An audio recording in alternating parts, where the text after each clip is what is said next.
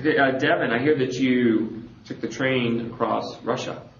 Yes, I started in Moscow, traveled through Russia, Mongolia, and ended up in China. Wow.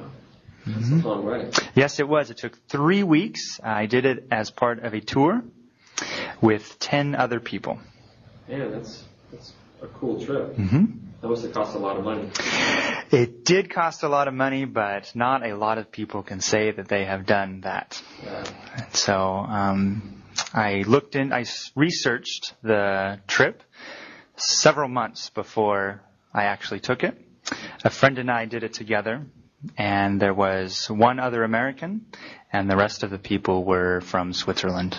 okay. hmm Cool. Uh, what was the landscape like?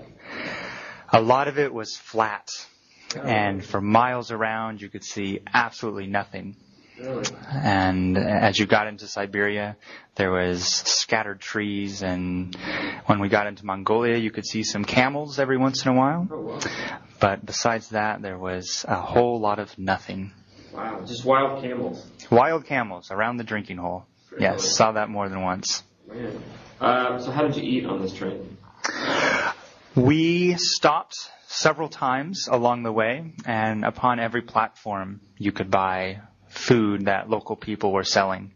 A lot of it consisted of dried fish and other types of Russian delicacies, and a lot of noodles Okay.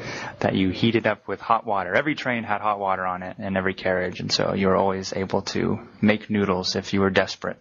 Wow. So was this a luxurious train or was it a pretty basic? It was pretty much the most basic you could get. There were no animals on board, but sometimes they were coal heated, so uh, it was very basic. Wow. Would you do it again? Great question.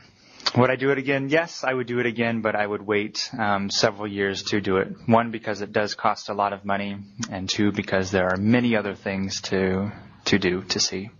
Okay. Great. Thanks a lot, Devon. You're very welcome.